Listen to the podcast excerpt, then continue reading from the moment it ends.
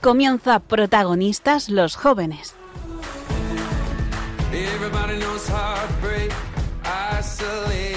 Desde Santiago de Compostela con el padre Javier García Rodríguez.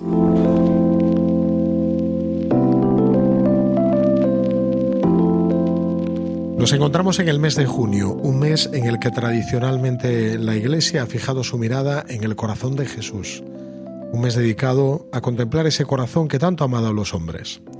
El mensaje que nos lanza es que Dios tiene corazón, que no es un Dios lejano, sino que ama, siente y padece. El lenguaje del hombre posmoderno es el lenguaje del afecto. Quizás el hombre posmoderno ya no es un gran intelectual, ya no se plantea grandes interrogantes, el tema religioso simplemente le resulta indiferente, porque el hombre actual es un hombre que siente, no que piensa, sino que siente.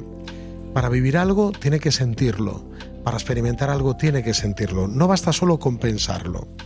Así como el hombre de la modernidad decía Descartes, pienso, luego existo, podríamos decir que el hombre posmoderno es un hombre que siento, luego existo. Cuando dejo de sentir, ya no existo. Por eso Dios se ha hecho todo a todos, como dice San Pablo, y nos ha mostrado su corazón. Quiere llegar al joven de hoy mostrándole ese corazón abierto de par en par, que descubra ese amor infinito, esa fuente inagotable de misericordia que tiene para él.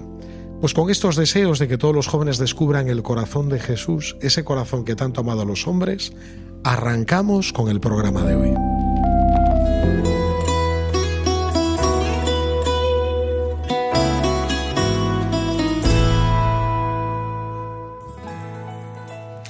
Arrancamos nuestro programa de hoy con actualidad JMJ.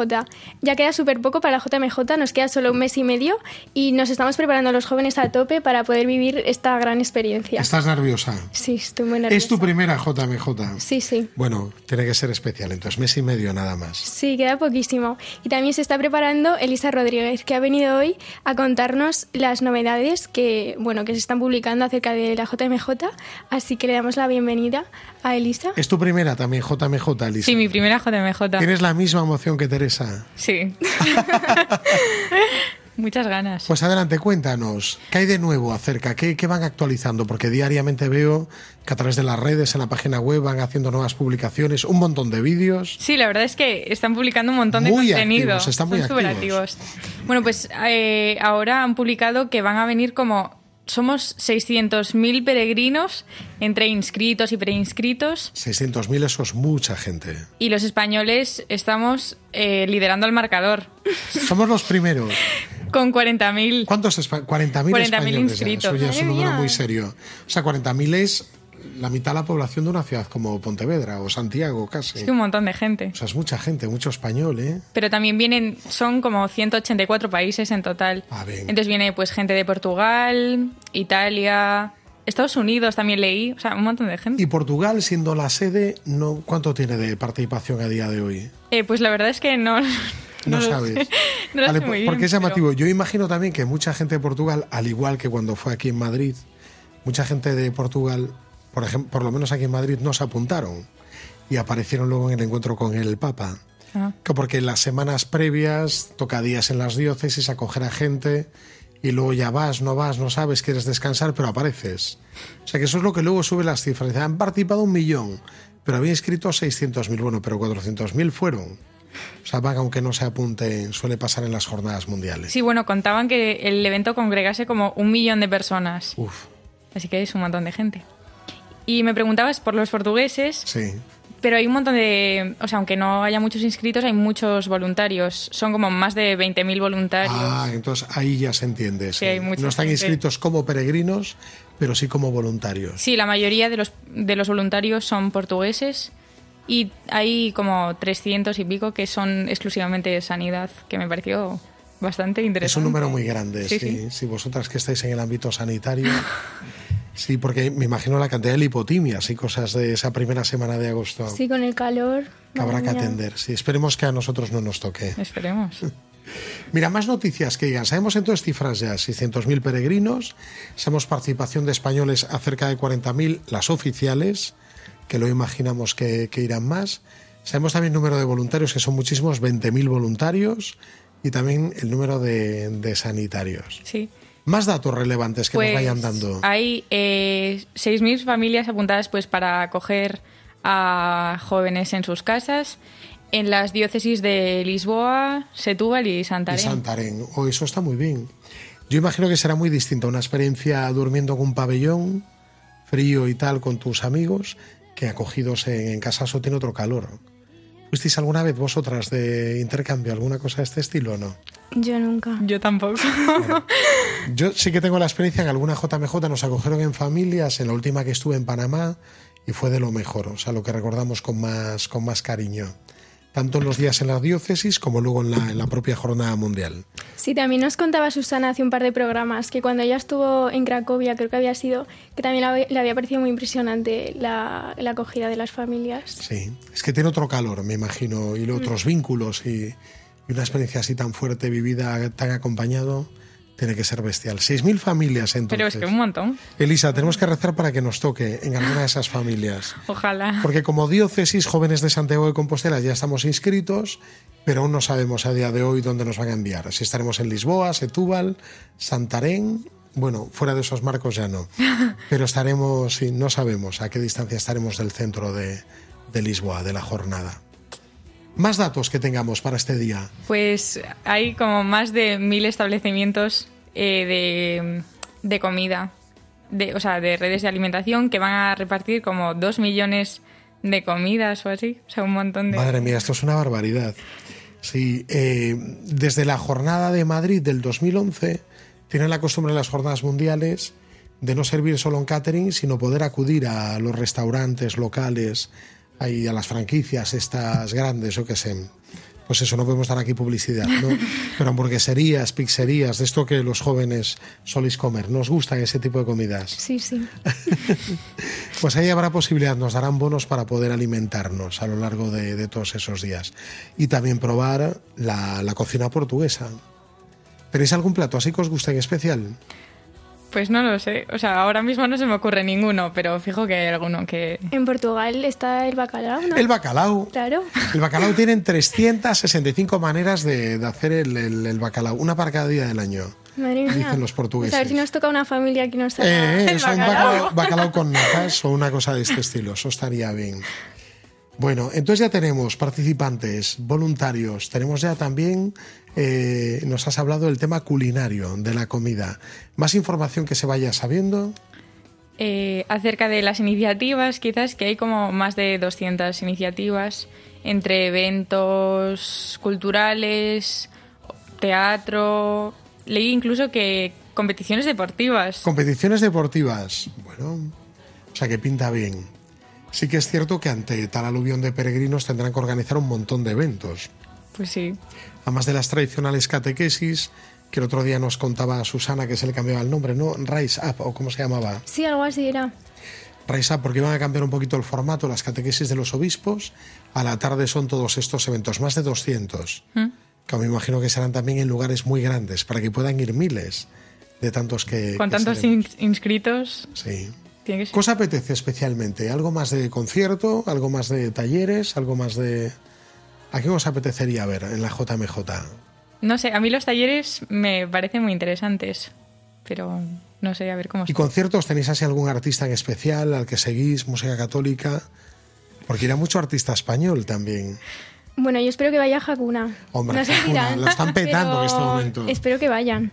Vale, Hakuna sí que irán, imaginamos Sí, que supongo sí. que sí. imaginamos. Hombre, están en la cresta de la ola ahora mismo en este tiempo.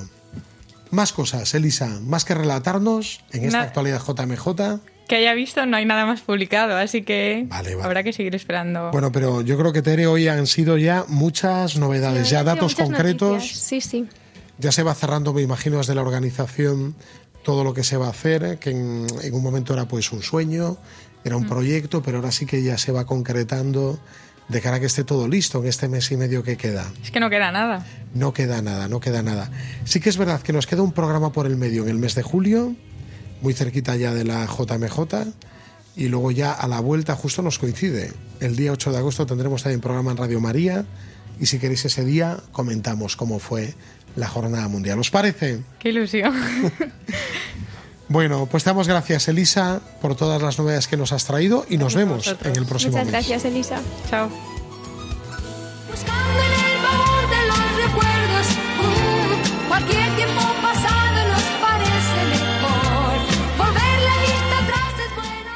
Esta música nos recuerda, Javi, que hemos recuperado a Ricardo en su puesto habitual. Sí, porque la verdad, el mes pasado, Javi, te echamos de menos y no me sentía yo del todo cómodo ahí, fíjate, teniendo que ver a, a Teresa así como a mi lado.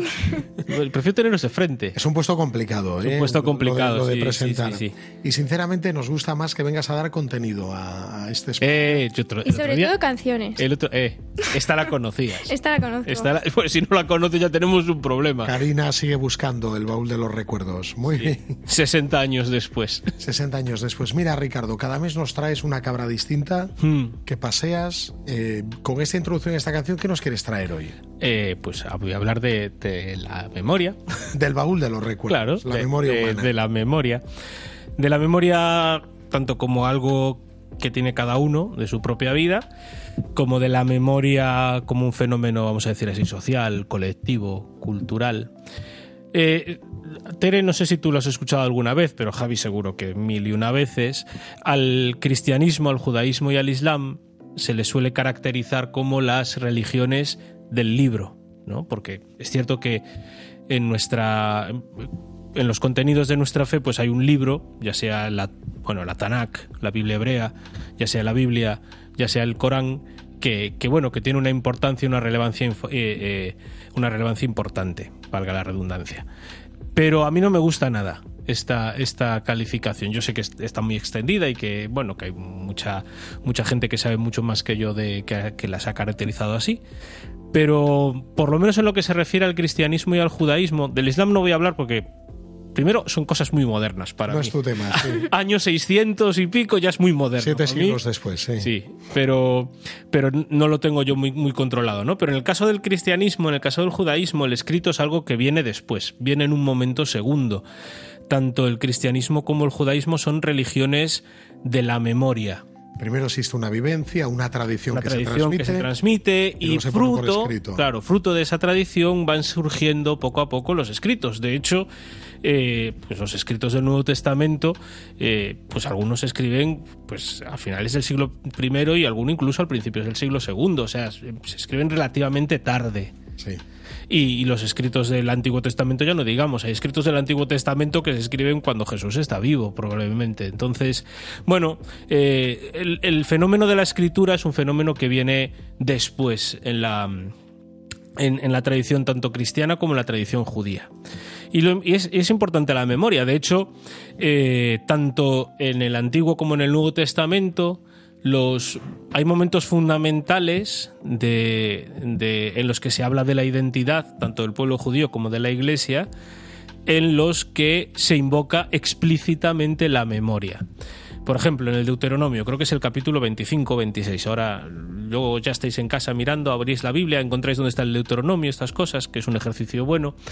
Eh, eh, cuando eh, Moisés les está explicando cómo celebrar la Pascua, les está diciendo, acuérdate que tu padre era un arameo errante, y eso es lo que tienen que repetir todos los años, el día, eh, o sea, en la celebración, en el Seder del Pesaj, en la cena de Pascua, ¿no? Y nosotros los cristianos, y esto lo recordamos todos los días, al menos todos los días que vamos a misa, por si acaso no se nos acuerda de mirarlo en la Biblia, pero en el momento clave en el que se instituye la bueno, se instituye la, la Eucaristía, Jesús repite, y incluso en el Evangelio de Lucas tres veces, hace de esto en memoria mía. ¿No? O sea, el tema de la memoria, y, de hecho, pues Pablo se lo repite a Timoteo, y, Pedro lo dice, acordaos de Jesús que pasó haciendo el bien y, y haciendo, y, haciendo el bien y curando a los oprimidos por el mal. El tema de la memoria es, es fundamental y es importante. Mira, para hilar esto con un poco también con la actualidad, ¿no? Eh, identifican al hombre al hombre actual como un hombre que es medio Adán, o sea, que es un Sí, hombre es- que sí, no sí, tiene memoria, que surge, que lo hace de cero, un poco se ve. Fíjate, yo hace. Pues no me acuerdo cuánto. Eh, una de las primeras veces que hicimos Alfa en Pontevedra, no aquí en Santiago, había un invitado. Sabéis que una de las cenas de las cenas de Alfa es quién es Jesús Sí. y hablar de su existencia histórica y demás. y un fulano allí llegó y dijo, no, si yo no creo que existiera Jesús porque yo no lo conocí personalmente. Entonces tú le preguntas, entonces, ¿qué pasa con, yo qué sé, Santiago Carrillo? O sea, antes de ayer, ¿eh? Sí. Napoleón. No, no, sí, tampoco. Entonces, por eso, porque eh, somos, es una sociedad que ha- o sea, se ha ex- exacerbado tanto el individualismo que somos todos, de alguna forma, un nuevo Adán. Porque somos únicos e irrepetibles, ¿no? Por eso, ¿cómo poder conjugar la importancia para la fe de- del tema de la memoria, lo que eso representa, no solo a nivel personal, sino comunitario y en general identidad, con este hombre actual que es un hombre desmemoriado o al cual no le importa Sí, porque lo que más, haya que- pasado? más que desmemoriado es, es, eh, es- yo creo que es, es un individualismo exacerbado, egocéntrico, en el que él se toma como punto de referencia de todas las cosas. Es, no creo que, porque luego tenemos mucha memoria, sobre todo cuando nos las dan con queso, ¿no? O sea, es una persona que no olvida también y que le- y precisamente cuesta mucho perdonar porque la gente te la recuerda mil y una veces y, y hasta ca- casi parece que se ha perdido el derecho a la rectificación porque te sacan la hemeroteca de hace 40 años. Es que yo ya no pienso así. Ya, pero es que tú en Twitter hace 50 años dijiste dicho- esto. Es que estaba borracho. Ah, pero lo dijiste y te sacan la captura de pantalla, ¿no? O sea, la memoria sigue existiendo. El problema es que el punto de referencia es el yo y, no el nosotros, ¿no? Y esto es muy importante porque la, el cristianismo no se basa solo, y tampoco el judaísmo, en la memoria de un individuo, sino que se basa en la memoria de la comunidad. La memoria individual es importante en el, desde el punto de vista que, bueno, pues también eh, pues sirve para yo integrarme de esa, dentro de esa memoria más colectiva, social, cultural, en la que yo voy recordando también lo que el Señor ha hecho en mi vida y me permite interpretar lo que el Señor ha hecho en la historia, ¿no? Pero, pero es muy importante esto, esto de, de aprender a tener memoria. Y el Papa, el Papa insiste mucho en ello. El año pasado cuando... Insiste, insiste mucho. ¿Os acordáis que el, año pasado cuando hablamos de la Christus Vivit, en la Christus Vivit varias veces habla de, cuando habla de los jóvenes con raíces, se hace precisamente mención a esto, ¿no? Y Ricardo, ante todo esto que nos cuentas, ¿qué podemos hacer nosotros para recuperar la memoria? Pues yo creo que primero lo que tenemos que hacer es ese diálogo intergeneracional del que nos habla el Papa. O sea, no, no creernos, no, no creernos a Adán. Sí, hemos dejado de escuchar, ¿no? A los mayores. Sí, sí, no, hemos ya no nos importan, son como batallitas lo que nos tienen que contar. Ay, qué bonito esto que me cuentas, señor cura mayor. Sí. Pero no, no, eso nos pasa a los curas también, ¿eh? O sea, Sí, somos un poco adanes, sí. Sí, sí, sí, sí. Pero luego hay otra, hay otra cosa, porque luego, al mismo tiempo que hay esta especie de desmemoria y de adanismo, hay una especie, por eso elegí la canción, ¿eh? Eh, hay una especie de síndrome de Karina, yo le llamo así, síndrome de Karina. No sé si alguien... No sé si- interesante. Si, soy súper original, pero... sí El carinismo ilustrado. hay una especie de, de- cuéntanos. de síndrome de Karina, de que cualquier tiempo pasado nos parece mejor. mejor. ¿no? Y entonces vivimos con una cierta nostalgia del pasado también. Que la- y, y el- y, o sea, hay que tener cuidado de, mm, de confundir nostalgia con, o sea, memoria con nostalgia o nostalgia con memoria, porque la nostalgia es es una telaraña, es una telaraña que te atrapa, es una telaraña que no te deja que no te deja mm, eh, bueno, pues que no te deja avanzar, que te chupa la sangre. La telaraña lo que hace es inmovilizarte para que venga la araña y te devore, ¿no? Eso es lo que hacen las arañas, para eso tejen sus sus redes, ¿no? Y, a veces la nostalgia puede ser eso. Y por eso yo creo eh, que mm, que tenemos mucho que aprender de las primeras comunidades cristianas. Yo, como siempre, voy a llevar, voy a llevar el- la, la- la bola. El cántaro a tu fuente, Exactamente. sí. Voy a pasear mi cabra, por eso es mi cabra, no una cualquiera, ¿no? Y es que las, las comunidades cristianas tenían una. Las, las primitivas, las que dieron lugar después a la escritura, tenían, tenían una relación con su pasado, con su memoria, con lo que nosotros ahora ya teológicamente podríamos llamar tradición con T mayúscula, viva, creativa. No era simplemente recordar cosas del pasado, sino que el pasado se recordaba y se evocaba en función del presente para proyectarse hacia el futuro.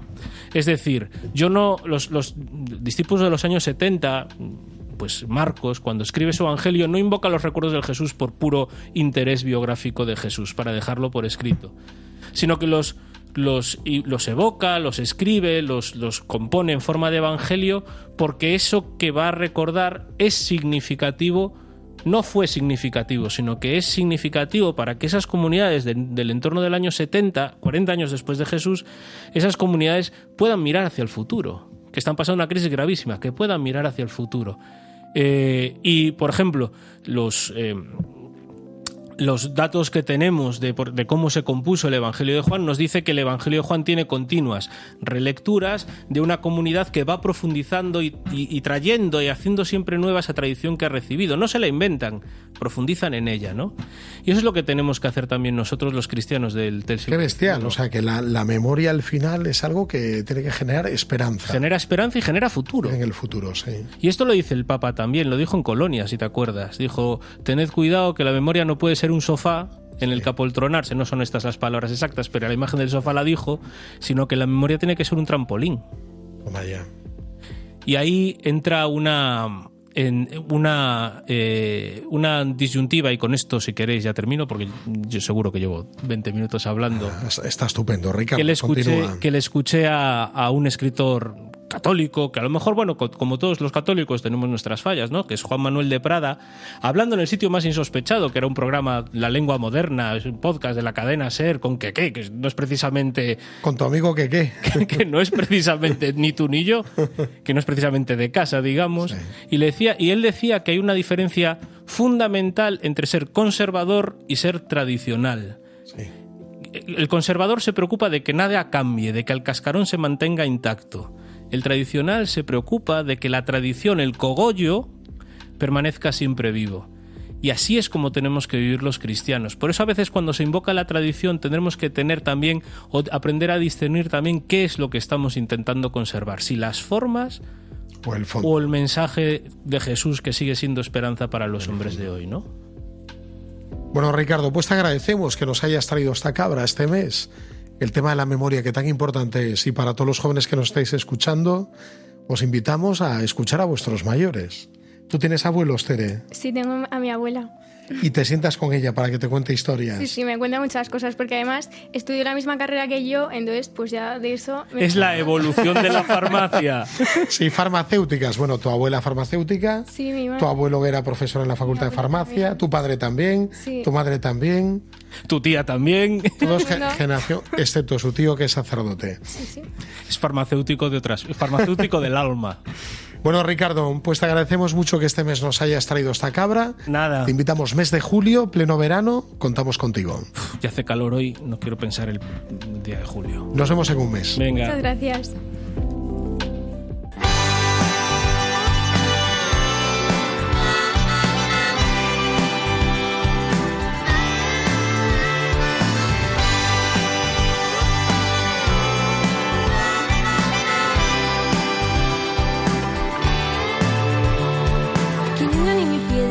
En el camino te hagan tropezar. No te ates a nada, no hay tiempo para dejar la oportunidad pasar. Que no hay excusa alguna para no servir a los demás. Siempre sonriente sin dejar a la queja entrar. Que un ángel nos ha enseñado cómo se debe volar. Que si llevas la crota cuestas, no se tiene por qué notar que si esta no es nuestra liga, entonces ¿a qué te quieres aferrar? Simplemente baila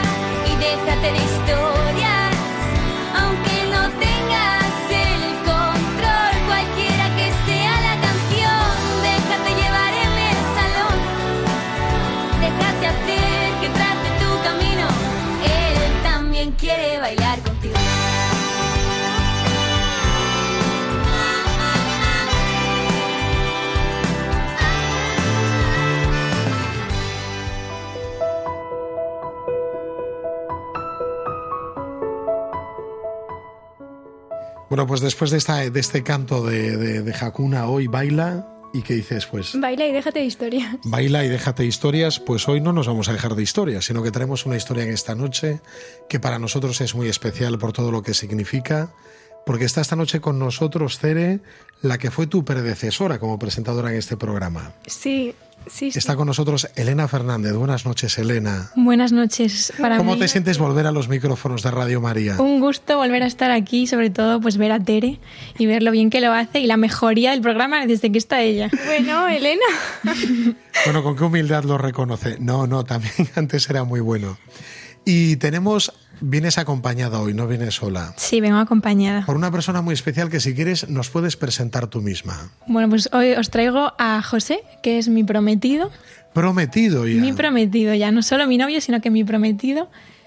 Eh, él es, ya lo escucharéis, es argentino, es de Córdoba. Bueno, lo hago fatal el acento. y, y nada, tiene 26 años, es ingeniero y es como San José, pero mío. Bueno, bueno, bueno. Tenéis, tenéis la fecha de boda, ¿no, José? Tenemos fecha de boda, sí. ¿Vais a Argentina a 8 de casaros? ¿Os casáis en No, España? aquí en España. El 8 de diciembre. Sí, sí. Enhorabuena a los dos. Una Muchas buena gracias. fecha, Mariana. Y bueno, ¿cómo es que un argentino acaba con una gallega? ¿Nos podéis contar un poco cómo os conocisteis? Eh, pues, pues nada, nos conocimos el, hace, el año, hace dos años ya, en la Pastoral Juvenil de Santiago de Compostela. José estaba aquí, vino en principio a hacer un máster de un año, eh, luego se quedó a trabajar en vez de hacer el máster y trabajó en Padrón, entonces venía a Santiago a participar en la pastoral. Y pues nos conocimos allí por amigos en común, pues por típico. Al, al final la pastoral es, mm, conoces a un montón de gente, haces muchos amigos, es muy familia. Y nos conocimos así, nos presentó un amigo, Javi, Javi Percor. Y luego Javi Cura nos presentó oficialmente un día que hay un encontronazo, me hizo tomar un aperitivo con él a solas. Y mira que a mí él me encantaba. Yo cuando lo Con conocí... José, ¿no? sí, El aperitivo. reconozco que cuando lo vi la primera vez me encantaba, pero me daba un montón de vergüenza hablarle. Y un día estaba tomando un aperitivo con... Ja- no, estaba en dirección espiritual con, con Javier García. Y, y Me me hizo levantar... día yo me tuve que ir o... y- Javi se tuvo que ir y me, me estaba ahí José en el mismo bar solo tomando algo y me hizo tiempo. sentarme con él a, a contarle mi vida. Así que un poco así nos Bueno, conocimos. bueno, no, yo solamente te, te dije, hombre, este chico tan majo que está ahí, que está solo, vete con él, aprovecha, habla con él. Y tal. así terminó. Y así terminó. Mira, no. Que bueno, pues mira, nos alegramos mucho el tema de que un, argentino una gallega estéis juntos, tengáis ya planes de boda. Y nos gustaría también mucho introducir el, tema de la vocación, porque a veces hay como un planteamiento global a nivel de iglesia que la gente es capaz de concebir la vocación como la llamada al sacerdocio, a la vida consagrada. Pero el tema del matrimonio, no sé qué punto falta que no acaban de entenderlo como una verdadera vocación de entrega también al otro, ¿no? Y a Dios a través de la otra persona. Porque parece más como una cosa personal, de que te gusta alguien, que eres tú el que eliges, que eres... Contadnos un poco qué significa para vosotros la vocación, porque lo estáis viviendo como una verdadera vocación, una llamada de Dios. Bueno, eh, eso para nosotros realmente sí que fue un cambio y para mí en particular un poco más porque sí que tenía esa visión de que vocación era sacerdocio, incluso de haberme llegado a cuestionar en algún momento, pero bueno, sí que eh, una vez tomada la decisión de no ser del, del orden sagrado, sí que había dejado eso como de lado, como tema resuelto. Y en el fondo, eh, realmente con Elena me volví a dar cuenta que es un llamado divino. O sea, realmente es algo que es como un plan, es como un plan de Dios para ti en tu vida y para lo que viniste al mundo. Entonces, realmente es como muy fuerte y da muchísima paz tenerlo claro, tener realmente el- la certeza de que estás haciendo lo que, lo que fuiste pensado para hacer. Sí. Así Sí, que realmente desde que lo vivimos, eh, eh, bueno, da muchísimo gusto, la verdad. Sí, mucha Da paz. mucha- Sí, yo estoy de acuerdo con todo. De hecho, yo tuve una época como de mucha de muchas dudas de, sobre la vocación, en el sentido de que pensaba, jo, si me acerco mucho a Dios, voy a ser monja y no quiero. Entonces, eh, yo creo que el demonio muchas veces tienta con, con, bueno, no reces demasiado, no vaya a ser, porque yo, es que yo tengo muchas amigas que les pasa esto, que dicen, no, no puedo rezar, eh, si rezo demasiado voy a acabar siendo monja, y no quieren. Y una vez, pues hablando con un sacerdote, me dijo, jo, pues Dios pone en tu corazón un anhelo y luego lo satisface. No te va a pedir algo que dices tú, jo, qué horror que me pida esto, sino que primero pues pone un anhelo y luego pues lo satisface. Y eso es genial, súper generoso por su parte. Y, y eso, pues yo me acuerdo que cuando conocí a José, justo justo antes de conocerlo, estaba en esa mítica época de acabar la carrera y que no sabes qué hacer con tu vida y, Dios mío, ¿qué voy a trabajar y dónde voy a ir? Y, me leí un libro que me dio muchísima paz, que, que me decía pues que mi vocación era a la santidad solo y que lo demás pues ya se encargaba Dios y lo que Él hiciera con mi vida era como más suyo que mío, que si te abandonas a Él, pues luego Él ya hará lo que Él quiera y con mucha alegría. ¿Y qué libro era? Porque hoy, eh, al final del programa, Cristina Cons nos va a aconsejar, esperemos, que le vamos a pedir que nos dé libros, Eh, era, se titulaba El discernimiento, el discernimiento. pero no me acuerdo de quién era, pero seguro que tú, Javi, Puede sabes. ser de Marco Rubnik. de Marco Rubnik. Muy bueno, lo recomiendo. ¿Y cómo hacéis vosotros para que Dios esté en el centro de vuestra relación? Bueno, eso es una batalla diaria, ¿eh? Es una Eso Es una batalla, batalla diaria.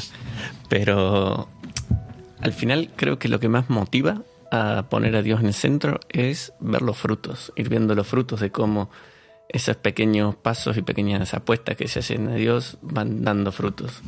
Por ejemplo, nosotros con Elena tenemos un- una costumbre que la hemos empezó como un poco por casualidad, porque mi padre lo hacía de vez en cuando y lo hemos traído a nuestra relación y lo estamos valorando muchísimo, que es los domingos luego de misa hacemos como una acción de gracias y pedir para la semana. Entonces es casi como una cosecha de todos los frutos de la semana y es increíble cómo vamos viendo cómo se va cumpliendo todo lo que pedimos en las semanas anteriores y cómo vamos cambiando nuestras nuestras nuestras peticiones y cómo vamos dando gracias por y cómo vamos como que se va progresando y se va formando una una relación y ya como una institución, ¿no? Eso realmente me yo creo que lo, lo- lo valoramos muchísimo Sí.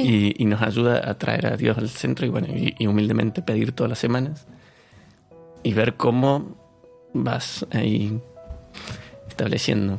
La verdad que Sí, la verdad que a mí me encanta hacer esto porque José lo hacía con su familia y su padre siempre lo hacía con ellos. Pues la acción de gracias después de misa, la de los domingos, era en conjunto, en familia. Y yo pues nunca tuve la suerte con mi familia de, de poder hacer esto y el hecho de ver que lo voy a poder hacer también en un futuro con la familia que vamos a formar, como que me da un montón de alegría.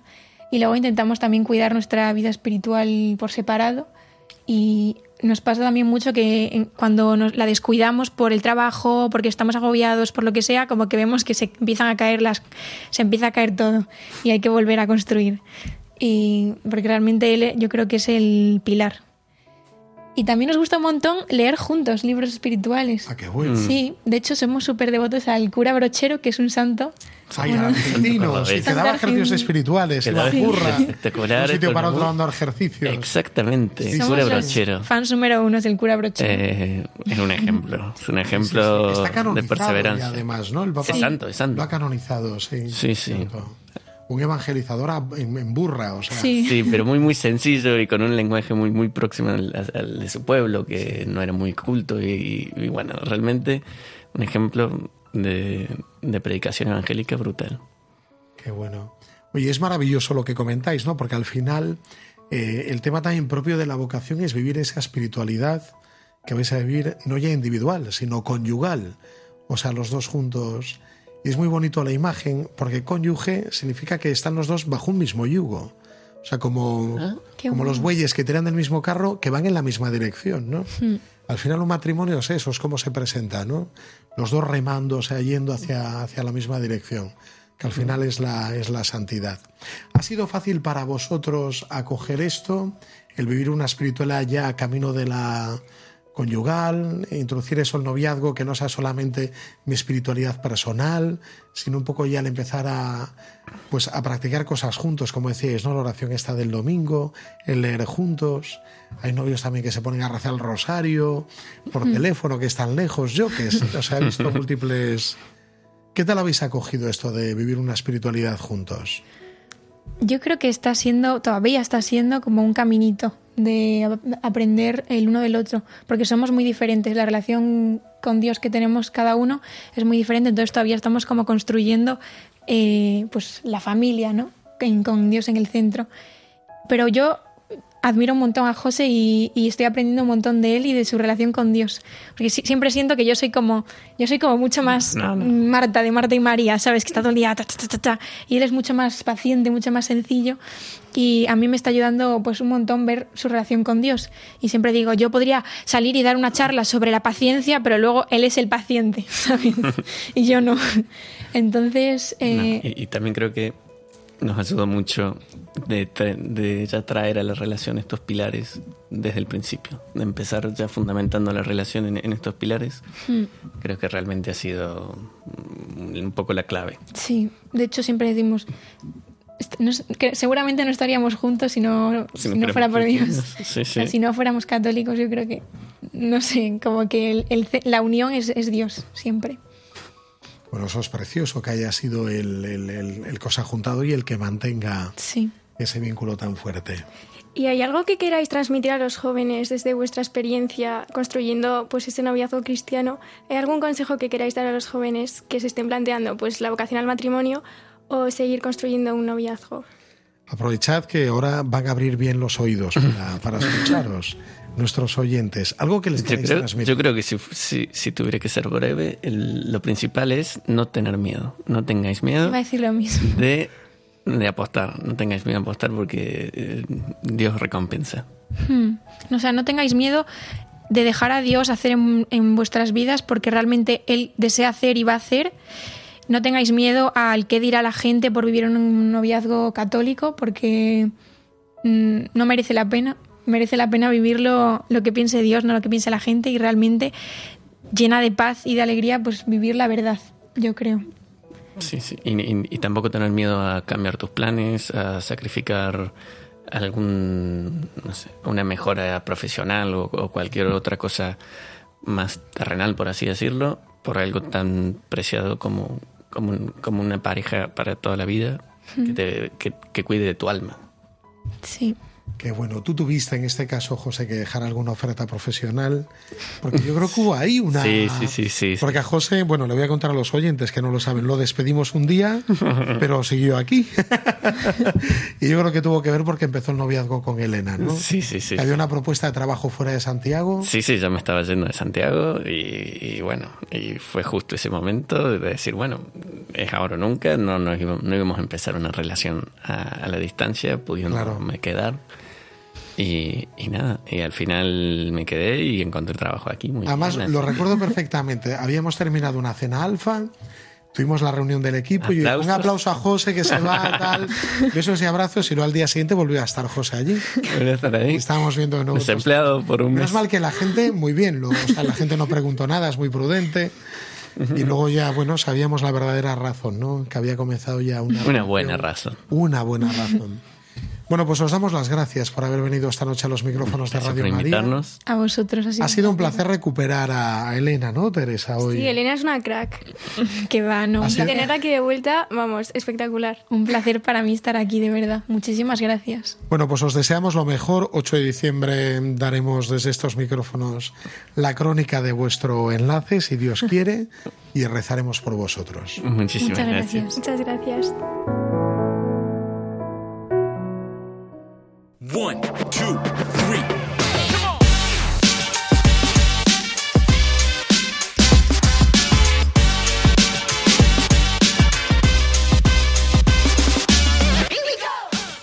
Bueno, nos acercamos hacia el final de nuestro programa de hoy, martes de este mes de junio, y terminamos Amor en las Ondas con Cristina Cons, que ya está aquí con nosotros.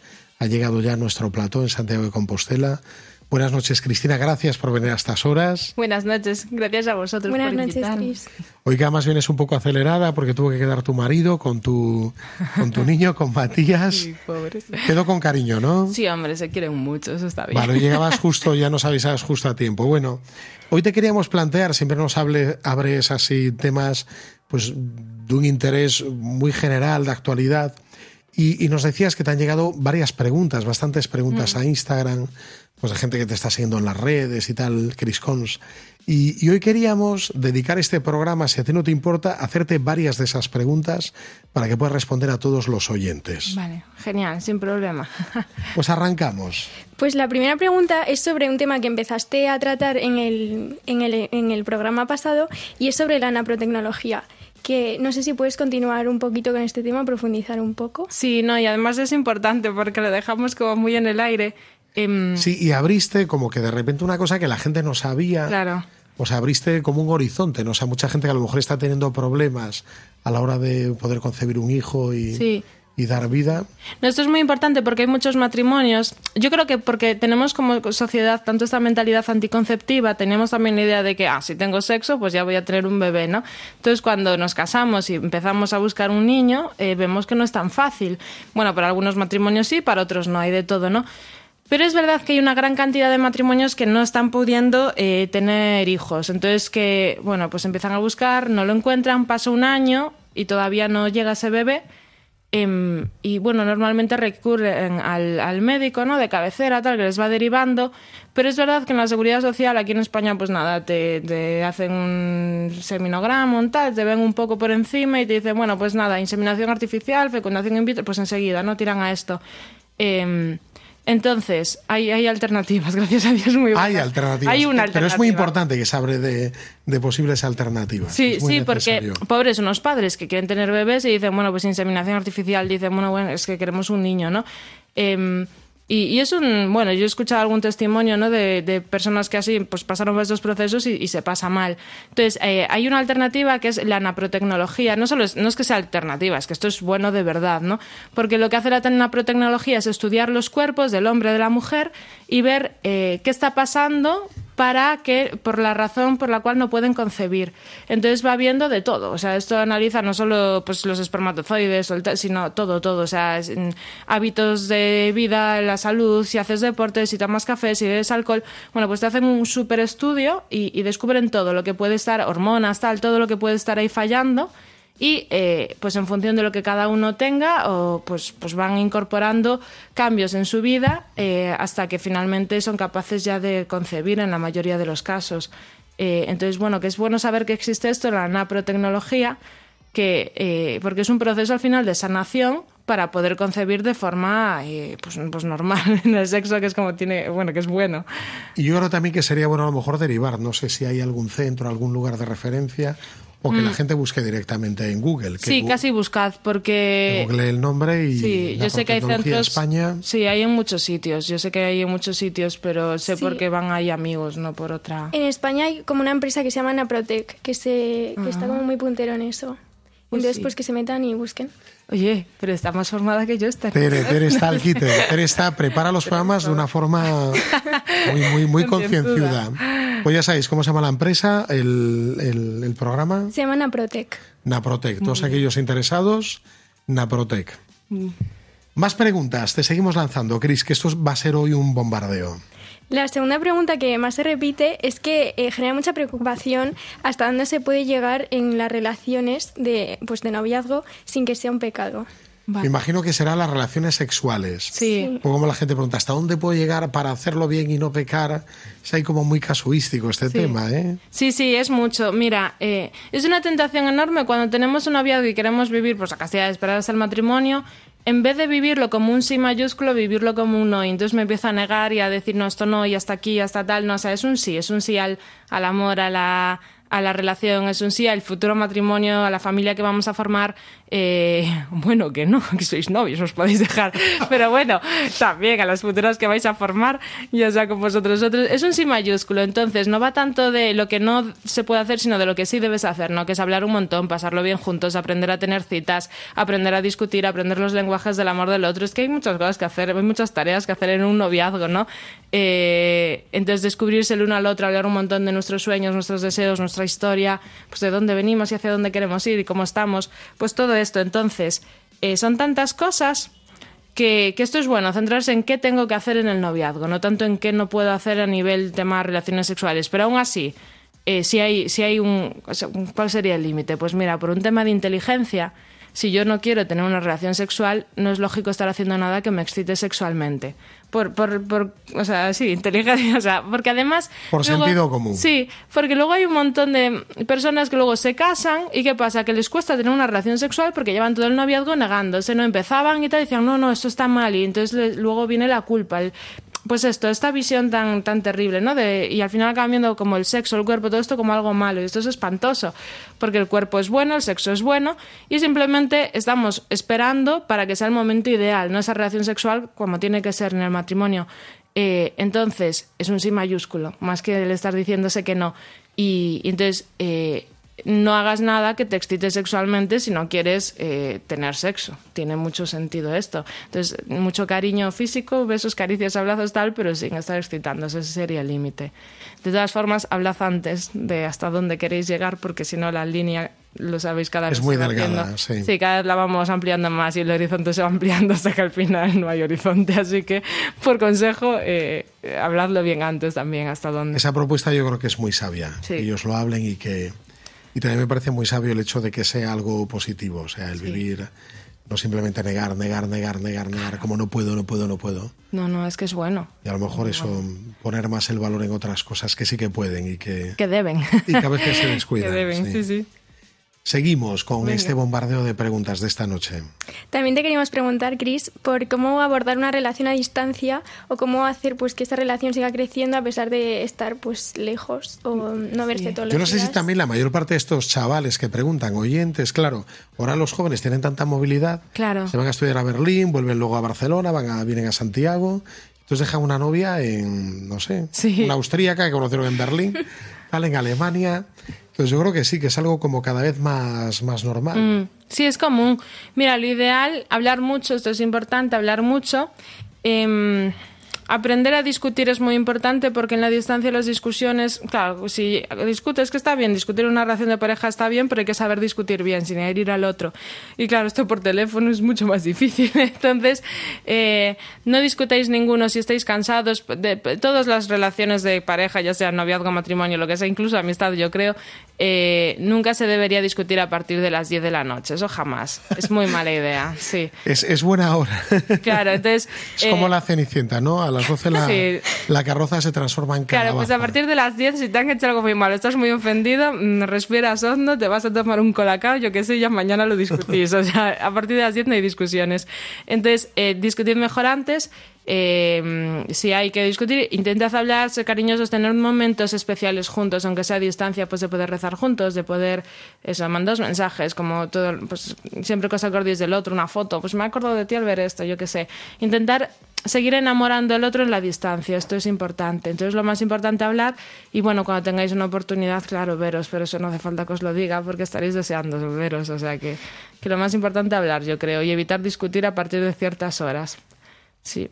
Y si nos estamos poniendo muy nerviosos en una discusión, también parar, recordar que nos queremos y de todo esto, es que es, Sí, porque es a el veces, reto. a veces nos nublamos y no, Sí. no recordamos que amamos a esa persona. Sí, también te con digo la que estamos cuando- discutiendo. Sí, no, pero cuando aprendemos, por ejemplo, a discutir a- en una relación a distancia y a comunicarnos, luego cuando nos vemos en persona es que eso es infinitamente más fácil, porque dices, pero bueno, esto no es nada, ¿sabes?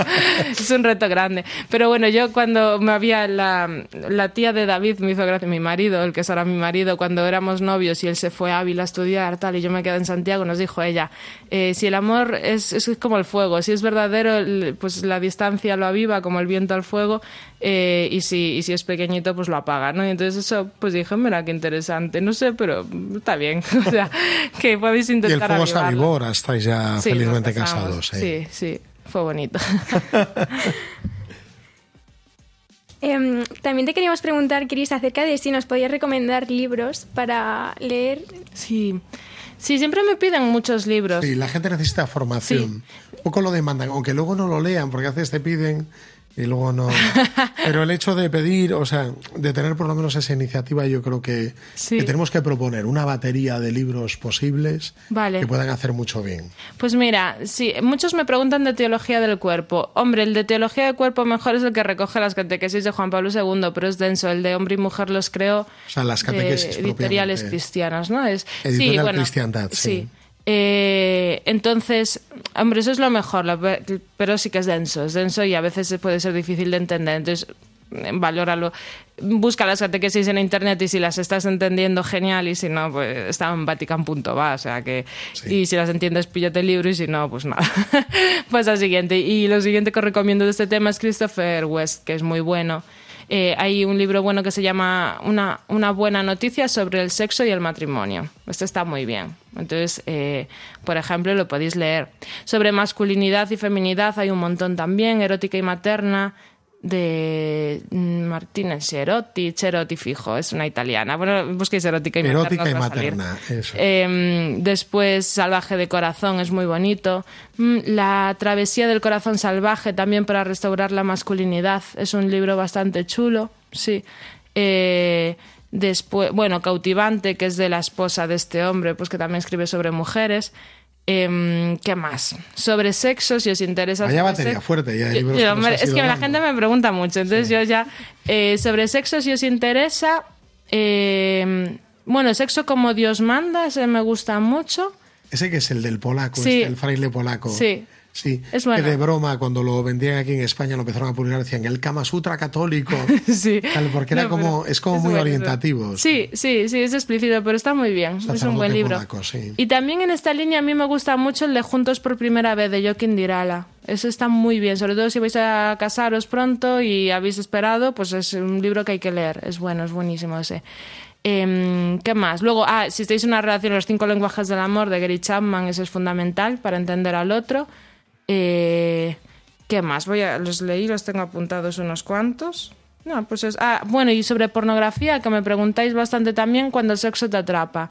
De Pachi Bronchalo. Sí, es, está bien. Es un libro que está bien y yo creo que. Sí, hay además más. tiene, tiene la cualidad que es muy divulgativo, Pachi, y Sí. tiene esa capacidad Sí, comunicativa. es muy sencillo. A la hora de hablar es, es cercano, entonces está bien. Es un libro sencillo y, y tiene muchas referencias cruzadas que me gusta mucho eso. O sea, como que te referencia a muchos recursos, que eso está muy bien. Qué bueno. Y, y yo creo que eso así, no sé, solo que se os ocurra un tema más a vosotros. Sí, vamos a hacer un poco de recuento para la gente que está ahora cogiendo el bolígrafo y tomando nota. Vale. Que recuerden que hay autores como Joaquín de Irala, Sí, muy bueno. Gary Chapman, Sí, Pachi Bronchalo, sí, eh, el Papa Juan Pablo II y su teología del cuerpo, muy bueno. todos los libros, y luego esta mujer de erótica y materna, Sí, Cherotti. Mari- Mariana Cherotti, o no sé qué, M. Cherotti. M. Cherotti. y Christopher West. y Cri- uy, Christopher West, y que es un clásico, bueno, sí, muy bueno. Y ya está, estos autores están muy bien. Vale, ya habéis cogido papel y boli. A ver, ya si podéis no, veis el descansar. podcast, lo escucháis, veis los vídeos que están en redes sociales, que lo tenéis O escribís al, al Instagram de Cristina. también.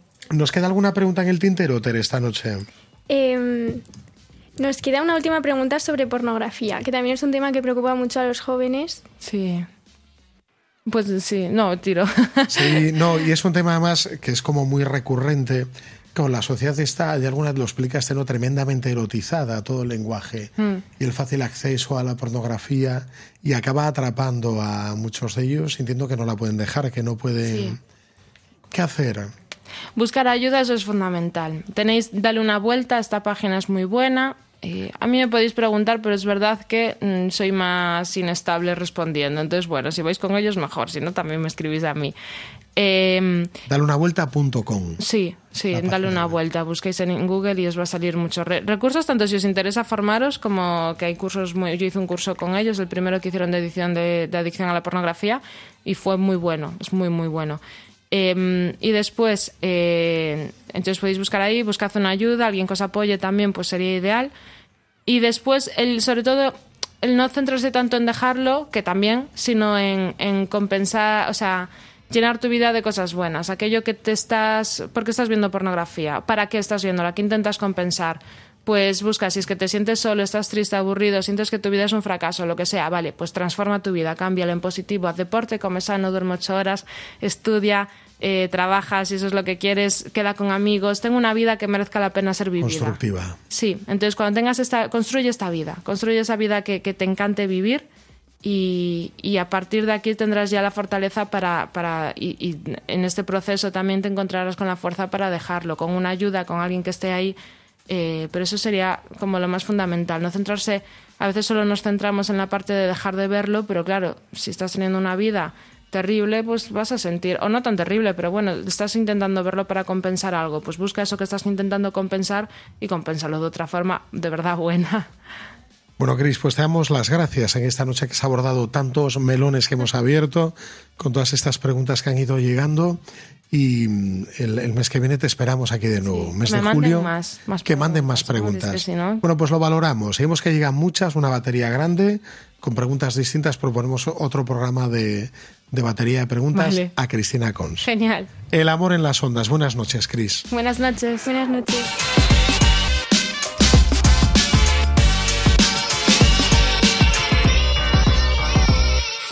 Pues queridos oyentes, eh, con esto ya nos despedimos el día de hoy y ar- arranca ya el verano, así que os deseamos un tiempo estival maravilloso. ¿Dónde nos pueden escuchar de nuevo escribir, Tere? Bueno, recordamos a nuestros oyentes, como siempre, que nos pueden escribir al correo protagonistas los jóvenes 1 arroba radiomaria.es y que pueden volver a escuchar este programa en la página web de Radio María, en Spotify y en las redes sociales en Instagram de Depa Juventude. Y nada, queridos oyentes, recordaros que el próximo mes, para julio, nos volvemos a ver aquí en esta radio, en la Radio de la Virgen. Muy buenas noches. Así concluye Protagonistas los jóvenes. Hoy desde Santiago de Compostela con el padre Javier García Rodríguez.